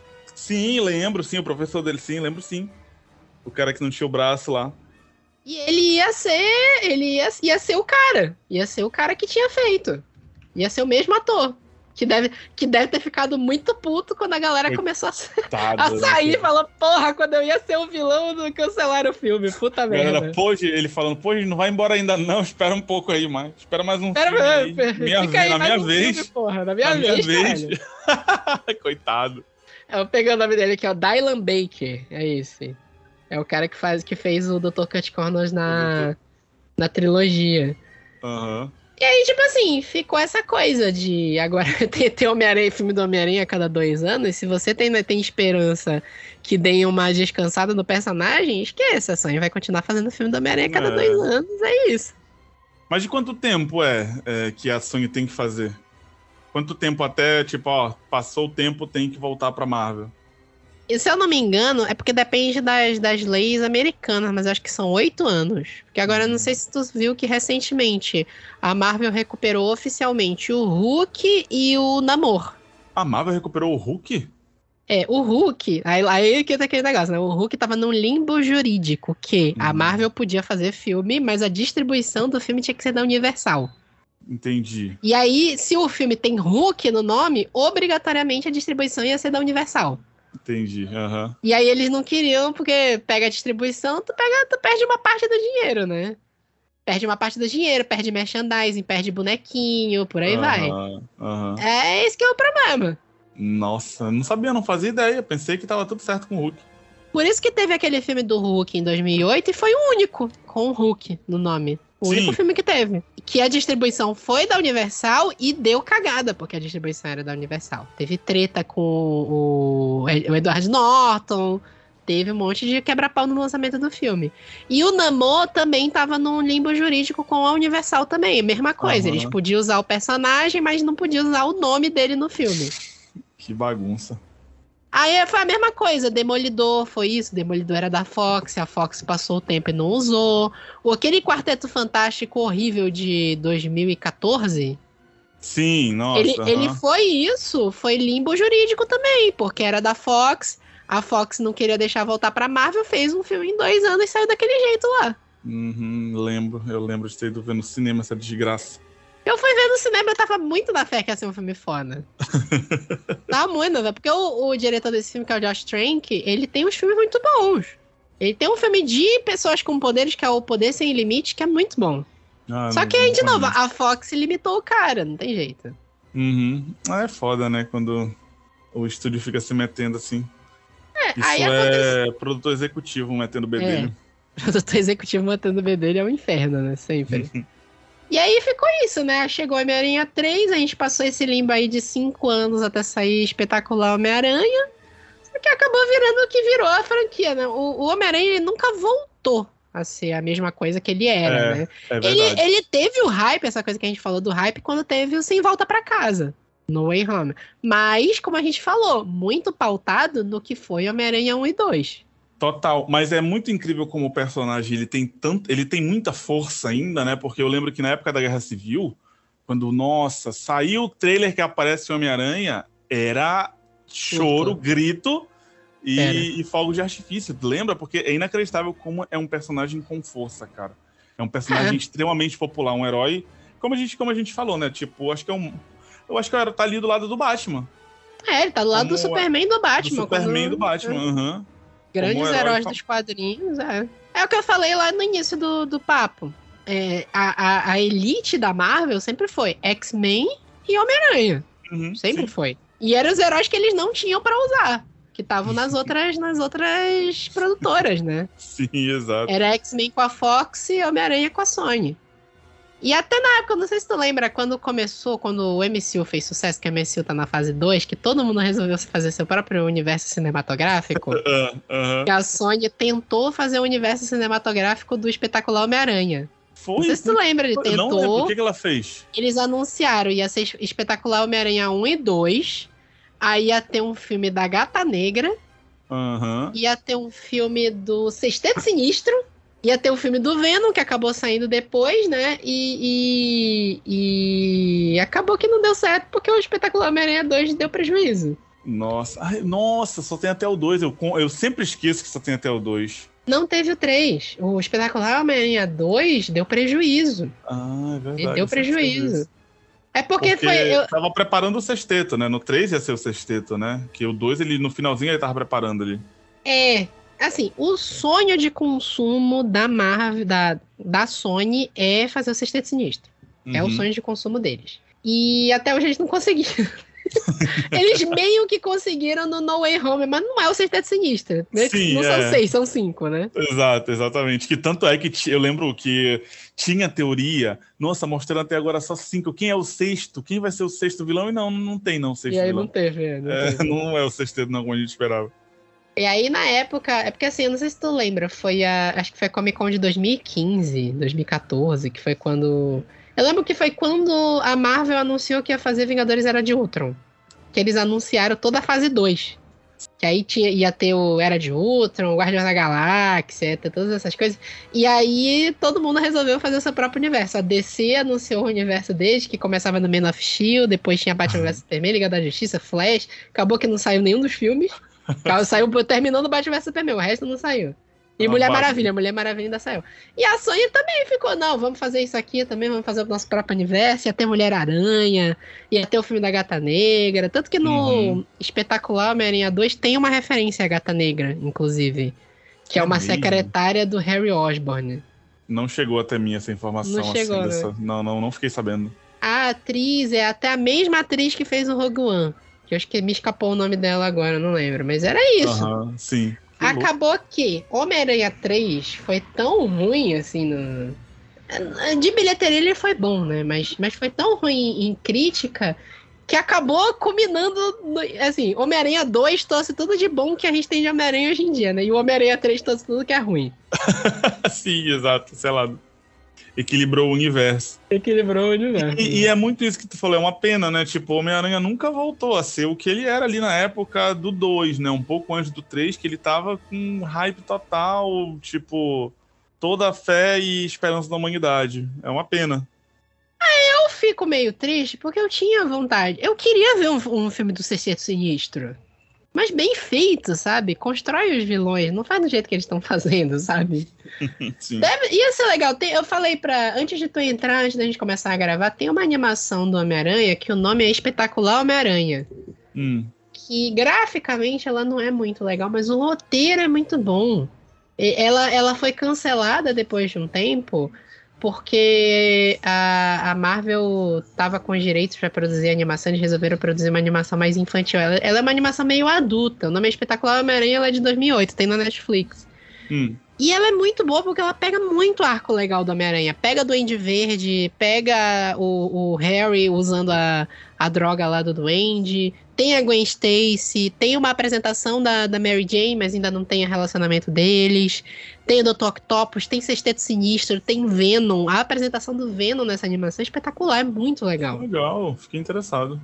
Porque o, o Venom, ele, ele é apresentado, a roupa preta, e é ao longo de vários episódios que o Peter vai percebendo que ele tá ficando descontrolado.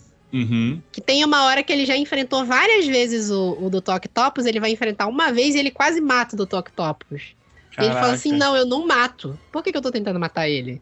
Aí é legal, é isso que é legal. O Venom tem que ser um negócio conjunto. Por isso que é a minha esperança, a, a trilogia nova que vem do Tom Holland pro MCU, Sim. que eu, eu, tenho, eu acredito que eles vão fazer isso. De tipo assim, no primeiro filme, ele já vai ter a roupa preta. E aí ele vai ficando meio descontrolado. No segundo filme já vai ser outro vilão, mas ainda não é o Venom. O Venom fica só pro terceiro. É isso que eu tenho esperança que eles façam. É, porque assim, eles já introduziram que vai ter Venom, né? No final do Homem-Aranha é, Sem Volta pra Casa, né? É, tem a cena pós-crédito que tem, Tem o Venom da Sony, né? É. Da Sony, exato. E aí ele acaba deixando um- Uma, uma gotinha, gotinha. lá da roupa do Venom. né? da roupa do Venom, assim. Então vai ter. É, eu tenho muita esperança também. Eu gosto do Homem-Aranha Eu do Tom tenho, Holland, inclusive. eu tenho esperança de ver esse Homem-Aranha do Tom Holland fudido mesmo lá, ninguém lembra dele, ele tem que se fuder lá pra, pra virar fotógrafo, não sei o que que vão resolver. Aham. E, e, sei lá, de repente ver ele com o Miles Morales junto, Nossa, ver ele na cozinha foda. do inferno, lutando contra o rei do crime, cara, do lado do Demolidor. Caraca. Ia ser foda, cara. Sim, isso ia ser foda.